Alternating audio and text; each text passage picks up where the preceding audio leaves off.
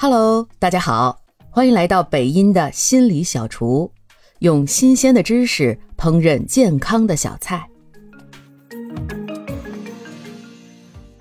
我们知道，人的大脑是无法在任何一天做出无限的决定的。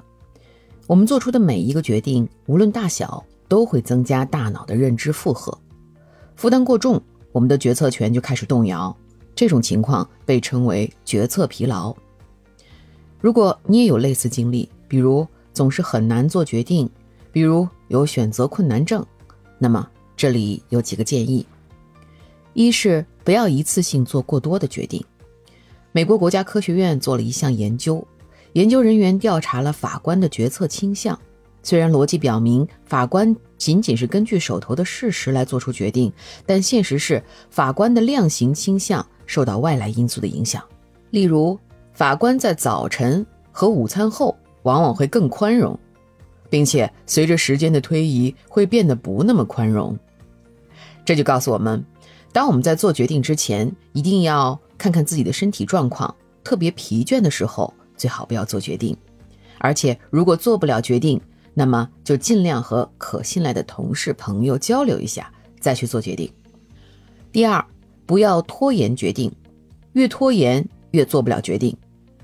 在一份研究戒烟人群的文章中发现，大多数因为意志力下降而推迟戒烟日期的吸烟者，取得戒烟成功的概率最低。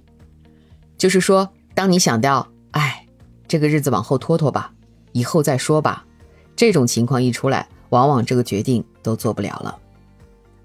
第三，做决定之前要理清自己的价值观。当我们做出和自己价值观一致的决定的时候，虽然短期会让我们不舒服，但长期是会让我们受益的。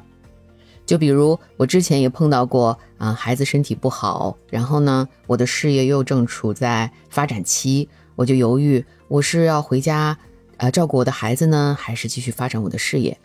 啊，我考虑了很久，也是想清楚说，对我来讲。呃，家庭和孩子的身体健康可能是要比我的事业更重要的，所以呢，我后来就辞职了，嗯，然后就专心照顾我的小孩儿。照顾了一段时间以后，他身体就好多了，然后呢，我又能重新开始我的事业。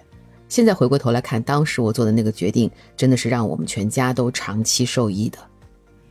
最后，在大多数情况下，做出更好的决定与那种超人的智慧其实是没有关系的。